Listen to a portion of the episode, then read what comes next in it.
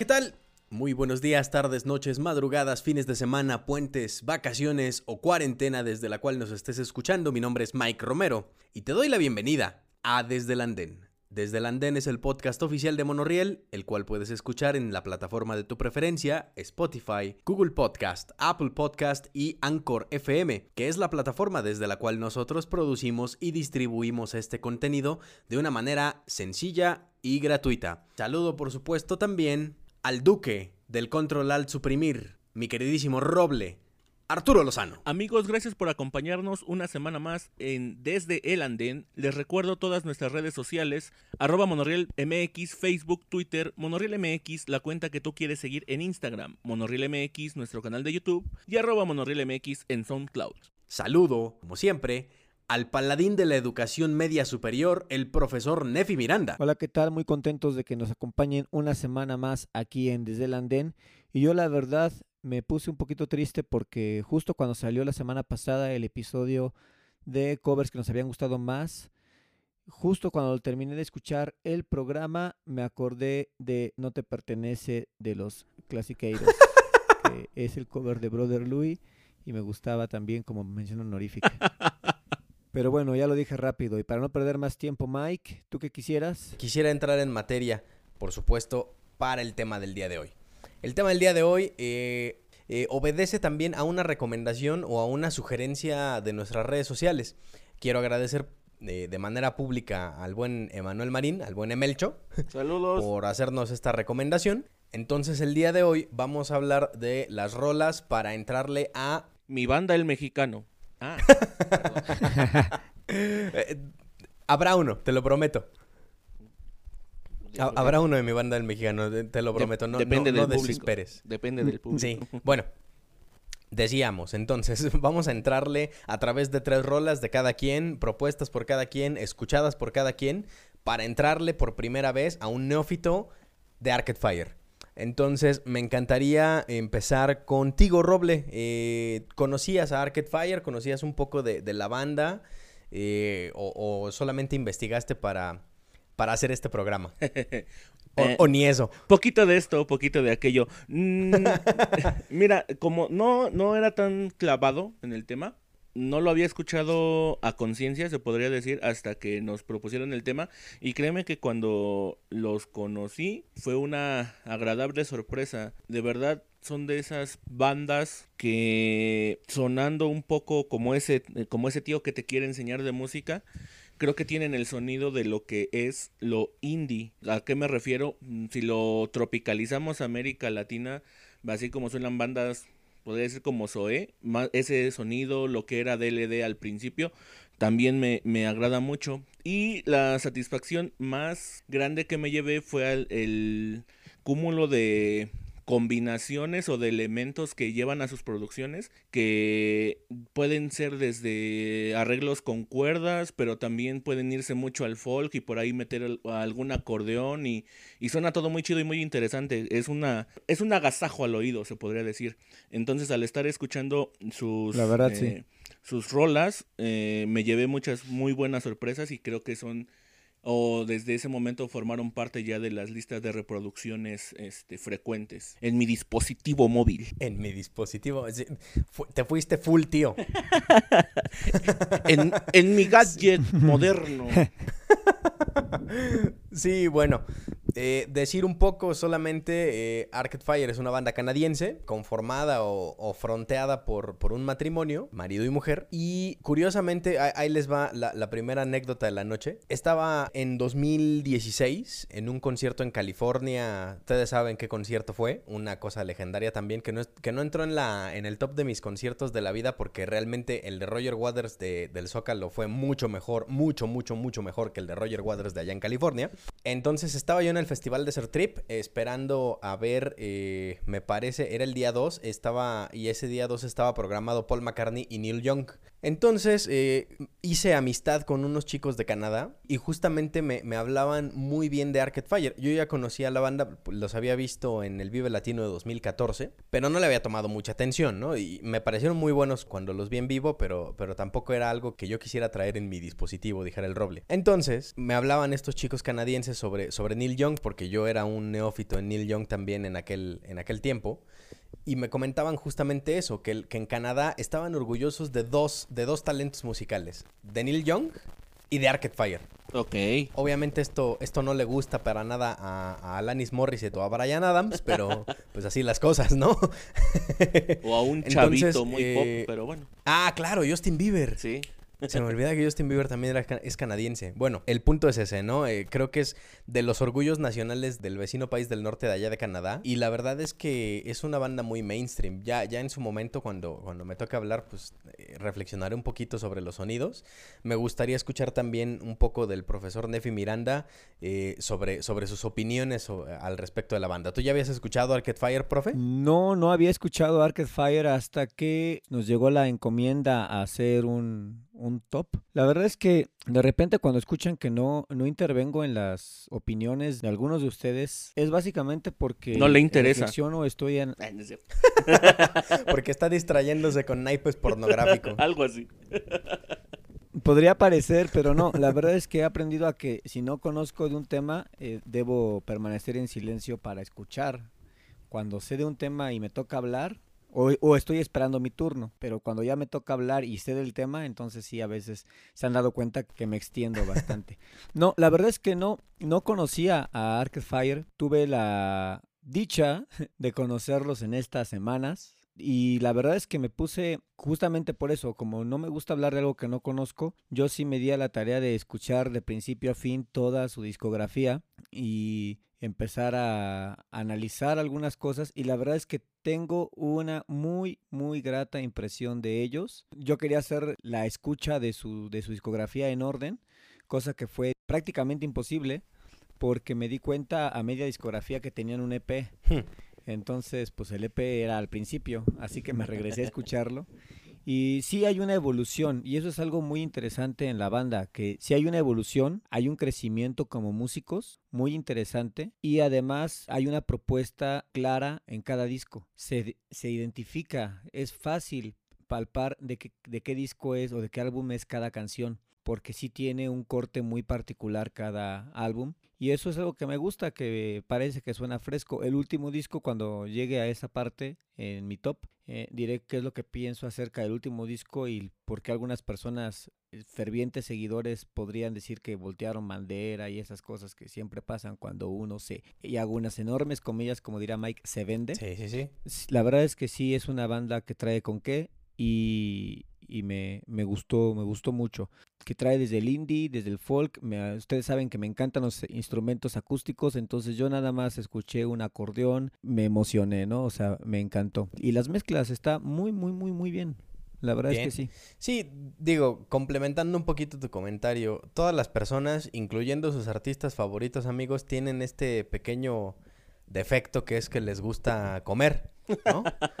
Entonces, pues a veces para comer hay que, hay que trabajar, para comer se necesita ganar dinero y a veces para ganar dinero pues hay que, hay que chambearle, ¿no? Y no necesariamente significa que te estás vendiendo. Pues, si así fuera, todos nos estaríamos vendiendo por, por un salario. Y bueno, realmente es así. Pero no nos, no nos vamos a poner eh, rusonianos en, en, este podcast el día de hoy.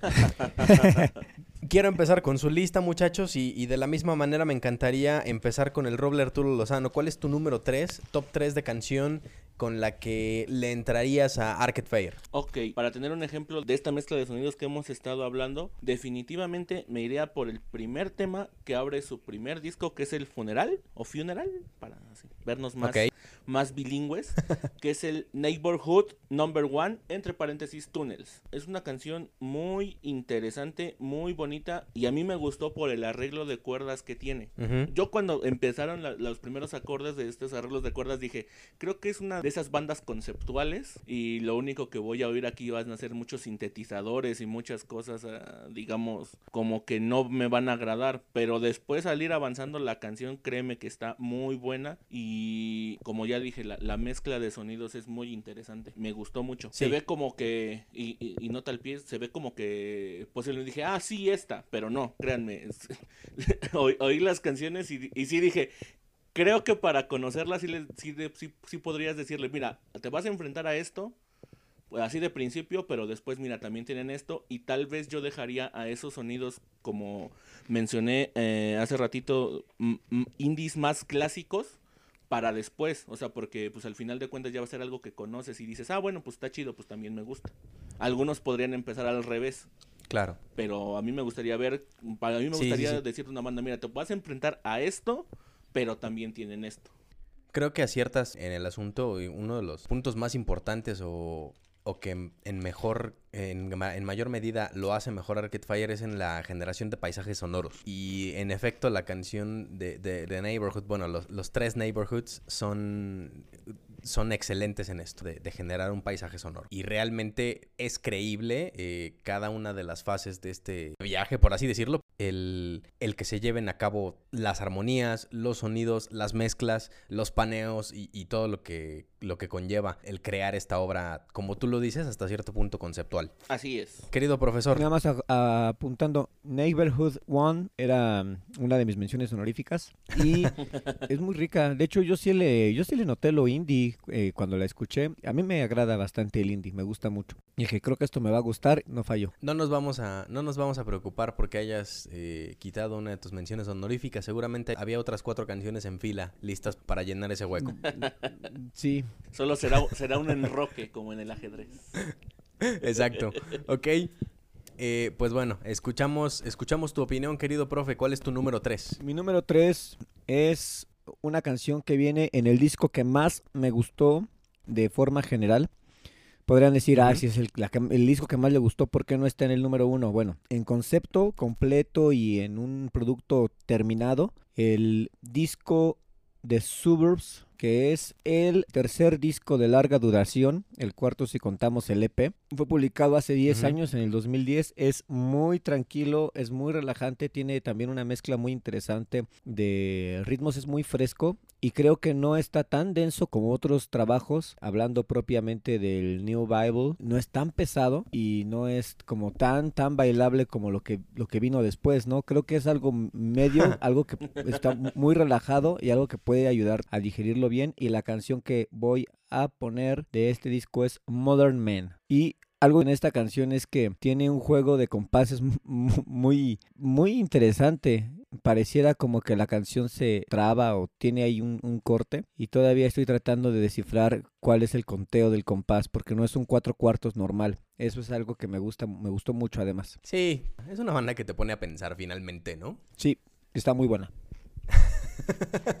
sí, y, estaba pensando ahorita. sí, sí, justo estaba pensando. No es que me Por eso tardé en contestar. Me estoy, me, estoy comiendo unos taquis, pero perdón. Ay, comercial. Me estoy comiendo unas tortillitas de maíz con chile. Ya, güey, di, taquis. No pasa nada. Taquis, patrocínanos. Taquis. Por favor. Taquis. Patrocínanos. Sí, sí, sí. Ok, bien. ¿Y tú, Mike, tu número 3? Sí, e, es complicadísimo eh, reducir lo que me gusta de Arcade Fire a tres canciones, me parece, pero afortunadamente para eso tenemos las menciones honoríficas. Eh, yo, en, en particular, el indie es el indie es muy complejo para mí, ¿sabes? Porque como que todo cabe en el indie y nada cabe en el indie. Entonces, yo de repente trato de entender el sonido de Arcade Fire y, veo por, por ciertos lados elementos del electrónico, pero por otros lados elementos del disco, pero por otros lados, como dicen ustedes, elementos del folk. Pero, pero por otra sección también algo completamente diferente y es, y, es algo bien interesante, ¿no? Casi no tratamos de, de utilizar eh, frases comunes o palabras hechas, pero Arcade Fire me parece una banda genuinamente ecléctica. Exacto. Y eso es bien interesante, ¿no? Creo que uno de los antecedentes que yo podría tener del sonido de Arcade Fire un poco y, pensándolo en, en algo prehistórico, podríamos pensar a, a, Queen, o bueno, a Freddie Mercury solo, con la canción Living on My Own que era, era una canción en donde Queen empezaba a, experimentar con los sonidos de la música electrónica que ya estaban poniéndose de moda en Europa. Y veo mucho de, Living on My Own de, Queen en, en, la música que hace Arcade Fire.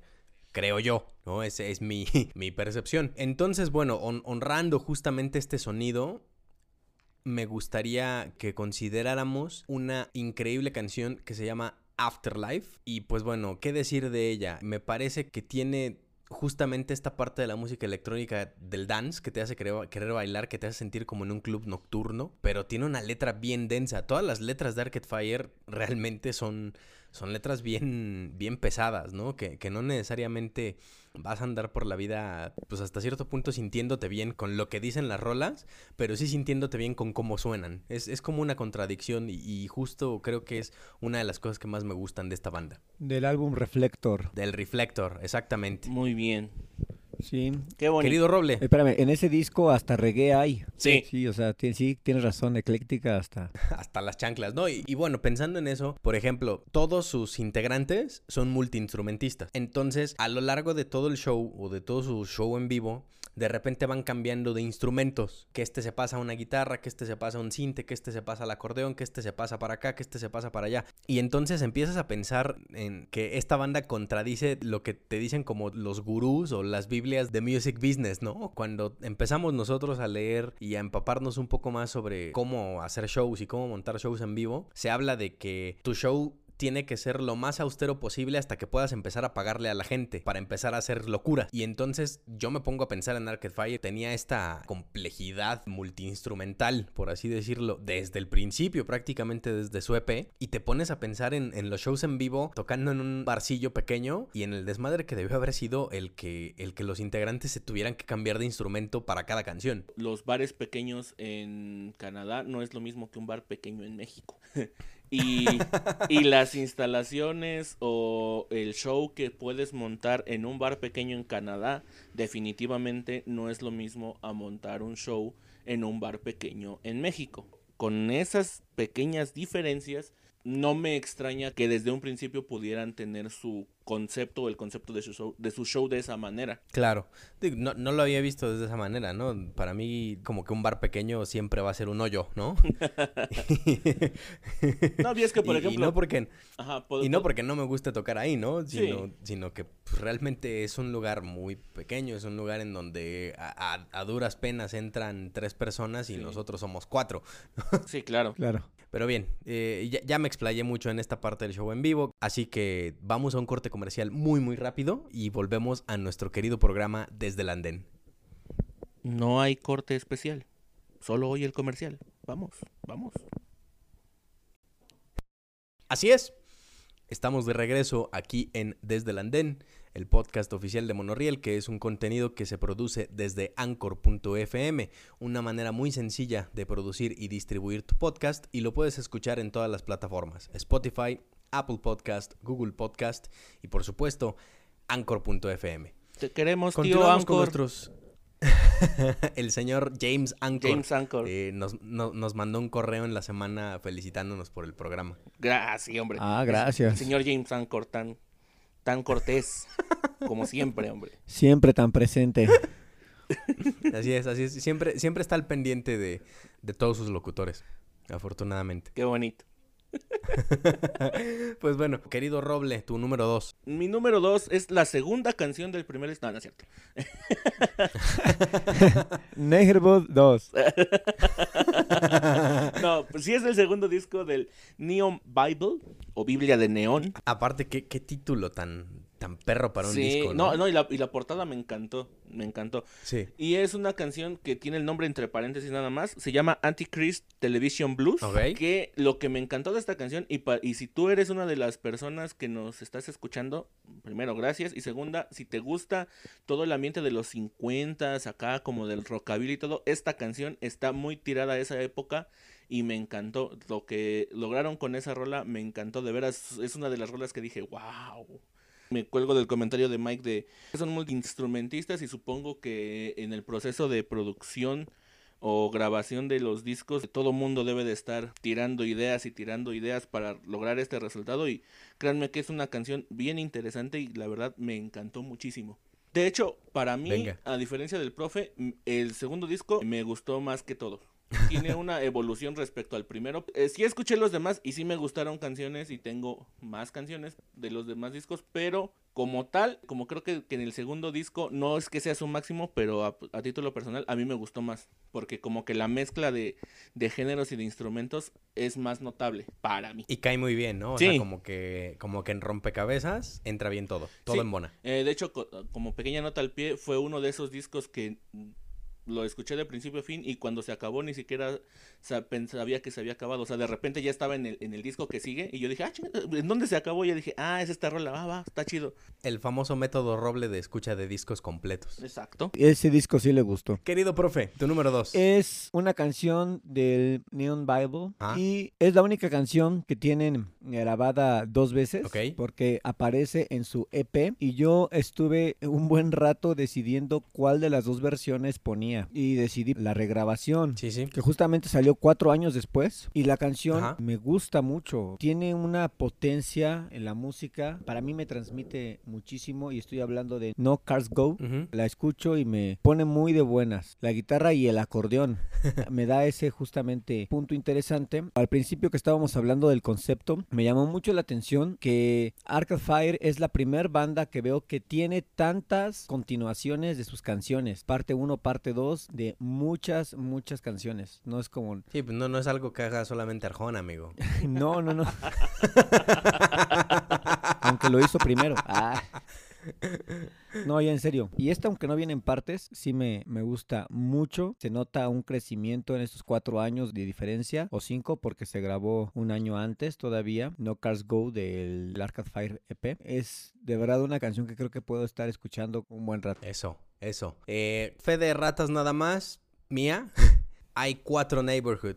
Sí. No tres. Una disculpa a nuestro auditorio por, por mi falta de conocimiento. Te lo iban a decir en la caja de comentarios, no importa. Me lo van a decir seguramente, porque algún fan acérrimo de Arcade Fire me, me va a estar pateando desde que, desde que diga, no, nada más los tres neighborhoods. Y lo tendré bien merecido. Ok. ¿Qué les digo? Va mi número 2. Mi número 2 eh, fue la primera canción de Arcade Fire que escuché en mi vida. Creo que tiene que estar aquí justamente porque es un programa en donde estamos recomendándole a la gente por dónde puede entrarle a la banda. Y yo con esta canción pues le entré, realmente. La canción se llama Reflector, viene en el disco del mismo nombre. Y es una gozada escucharla en vivo. Creo que es de los momentos que más recuerdo de haber escuchado Arcade Fire en vivo en, en el Vive Latino. Creo que no había un ingeniero de sonido como tan capaz en, aquel show y no estuvo como tan bien logrado, pero el momento de Reflector fue increíble. Y una de las cosas que más me gusta de, Reflector es, eh, es, ese hook que tiene, que todavía no identifico si es con un sintetizador o con una guitarra distorsionada, que aparece a mitad de la canción solamente, ¿no? Y, está haciendo tirin, tirin, tirin, tirin, tirin. Y es impresionante. Este, cuando no sabía de Arcade Fire, cuando no sabía nada de esa banda, yo decía, ay, quiero escuchar la, la canción del tirin, tirin, tirin, tirin. Vaya. Y pues y pues ni hablar, ¿no? Este, era, era lo único por la que la podía identificar. Entonces me, queda, me quedo mucho con eso, ¿no? Y es de las cosas que más me gusta y es una de las cosas que más valoro en una canción. Que a veces metes un detalle que viene de la nada o que crees que viene de la nada, pero que encaja perfecto. Entra, está un tiempo y se va. Siempre he sido como muy eh, partícipe o muy abogado de aquellos arreglos que entran un momentito en la canción, pero no, pero no permanecen, ¿no? Y, eso la hace, la hace tener mucha variación, mucho movimiento, y, precisamente es algo que, que, Arcade Fire no le falla, ¿no? Las canciones de Arcade Fire tienen muchísimo movimiento y tienen una variación muy interesante, ¿no? No se te hacen aburridas, no se te hacen pesadas, no nada. Justo. Perdonen eh, que, que nos hayamos explayado tanto, pero créanme que el descubrir música nueva también es, es muy emocionante, ¿no? Y, lo que queremos compartir con ustedes es justamente esta emoción. Vamos con nuestros números uno. Eh, querido Roble, tu número uno en canciones de Arcade Fire. Tal vez los más estudiados o más doctos en Arcade Fire me podrían decir, no, esta no, había más, había más mejores, porque así siento que hablan los fans de... No, otra vez. Otra más mejor, porque pues así, así siento que me dirían. Es también del Neon Bible. repito, este fue el disco que más me gustó o que me llamó mucho la atención desde que lo oí. Y créanme que creo que fue el único que repetí y que es el único que, eh, que escuché. No, no es cierto.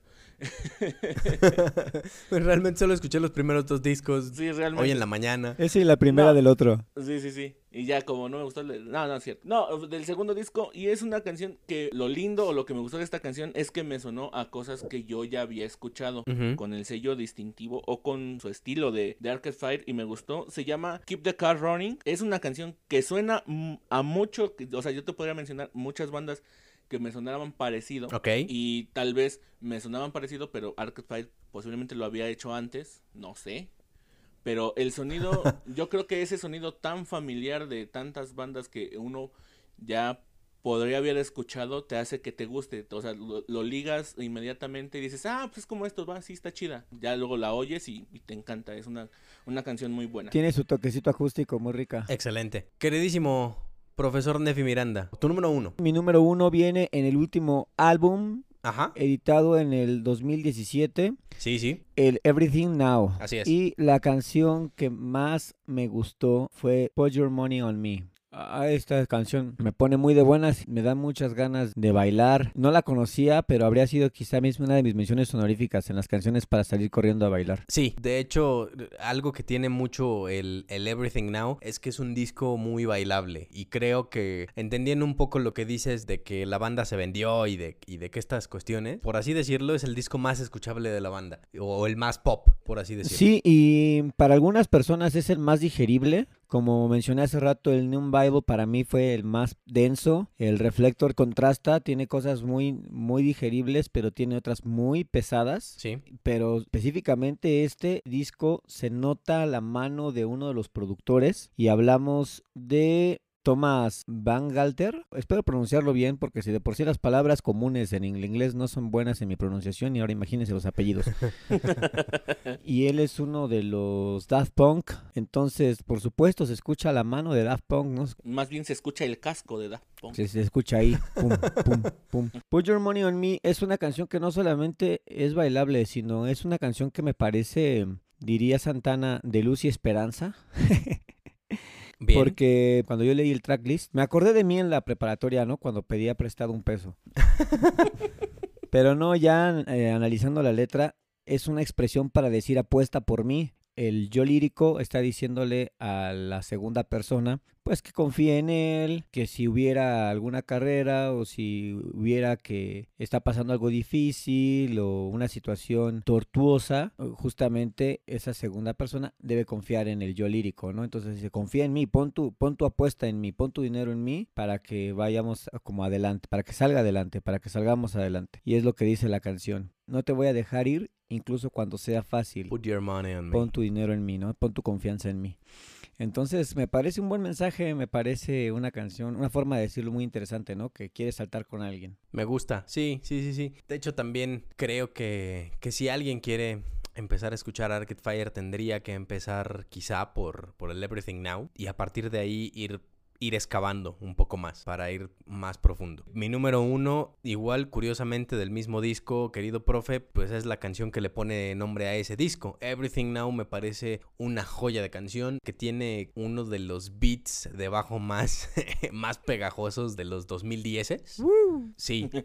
Y curiosamente, y aunque no sea material para este programa, es una de las canciones que a mí me gusta poner a todo volumen cuando vas manejando en carretera. Creo que da una sensación de feel good, aunque realmente la letra no se trate de eso. y, y, no sé, ponerla a todo volumen, acelerar, sentir el viento entrar por la ventanilla del coche es una cosa de mi privilegio a la cual no me gustaría renunciar nunca. y pues sí, Everything Now. Yo creo que sería mi número uno, o lo que más recomiendo para entrarle a esta banda canadiense impresionante que se llama Arcade Fire. Así que pasamos con los comentarios finales y sus menciones honoríficas en caso de tenerlas. Querido profesor Nefi Miranda, te escuchamos. Muchas gracias a Emelcho por proponernos a esta banda. La verdad es que fue un agasajo descubrirla. Y sí, me asumo a, a Víctor. Ahora es una de mis listas recurrentes. Por favor, envíenos más propuestas para explorar otras bandas. Probablemente algunas las conoceremos, algunas serán nuevas, pero eso es algo que nos gusta como músicos, estar consumiendo, descubriendo y adentrándonos en más y mejor música. Quiero mencionar solamente tres menciones honoríficas. Una me llama la quemó el roble. Woman of Certain Age. Woman of Certain Age, ok. Que es reggae del Reflector. Rebellion Lies del Funeral. Que también es muy, muy, muy agradable. Y Old Flame, que es la que abre el EP Arcade Fire del año 2010. Y wow, es bien indie, bien folk esta canción. Y nada, muchísimas gracias por acompañarnos, por estar aquí con nosotros. Les mandamos un gran abrazo y hasta la próxima semana. Muchas gracias, profesor. Querido Roble Arturo Lozano, por favor. Bien, como menciones honoríficas, ahorita que dabas el contexto del capítulo, no tenía conocimiento que eran canadienses. Eso me explicó muchas cosas porque una de mis menciones honoríficas es una canción cuyo título está en francés. Anané Sans Lumière, el primer disco, y Rococo, del tercer disco que se llama The Suburbs. Como comentario del capítulo, además de también agradecer a Emelcho por su propuesta para el capítulo, para la gente que critica mucho el que Arcade Fight ahora sea, entre comillas, comercial, solamente les diré una cosa. Si a ustedes les gusta un artista, deben querer que más gente lo conozca. Y para que eso se logre, deben de ser más populares y para que sean más populares deben de ser más comerciales. No hay otro camino. Que alrededor de los cinco discos, como dice el profe, yo solo noto una evolución. No noto que se haya roto la esencia de lo que era desde el primero. Va cambiando, quizás son maneras de hacer canciones, pero en sí el núcleo está ahí. Y lo que es Arcade Fire hasta el momento es lo mismo que era como esencia. Me despido recordándoles las redes sociales, arroba MX, Facebook, Twitter, MX, la cuenta que quiere seguir en Instagram, MX, nuestro canal de, en YouTube y arroba MX en SoundCloud. Sí, en efecto, eh, para que una banda pueda prosperar necesita conocerla mucha gente, al menos en este sentido. Y pues no seamos envidiosos, ¿no? Que algo que nos haga feliz tendríamos que permitir que hiciera felices a muchas otras personas. Creo que el querer a una banda solo para nosotros mismos, pues hasta cierto punto es una cuestión un poco egoísta. Entonces eh, dejemos de ser egoístas y pensemos en cómo hacer feliz al otro a través de las canciones. Mis menciones honoríficas, por supuesto, tendría dos. Una se llama Sprawl 2 y me parece que es una canción fundamental en la carrera de, de Arcade Fire. Lo que más me gusta de esta canción es la letra, eh, con un profundo mensaje anticapitalista y antiexpansionista. Curiosamente. Finalmente, la otra canción que me gusta mucho es We Don't Deserve Love, No nos merecemos el amor. Y creo que ahí viene un mensaje bien interesante al respecto de lo mucho que significa el amor para tantas personas y que no necesariamente lo estamos usando de la manera en la que debería usarse. Pero bueno, ni hablar. Les agradezco mucho que hayan escuchado el programa hasta este momento, hasta el final. De verdad, nos encanta descubrir nueva música y a veces debrayamos demasiado por eso. Síganos recomendando, síganos enviando mensajes, síganos diciendo todo lo que quieren saber al respecto de las canciones que les gustan. Y quién sabe, a lo mejor también nos gustan a nosotros y ahí podemos encontrar algo en común de qué platicar cuando nos volvamos a ver en algún toquín. Cuídense mucho. Los queremos mucho. Mi nombre es Mike Romero. Nosotros somos Monoriel y les decimos hasta siempre.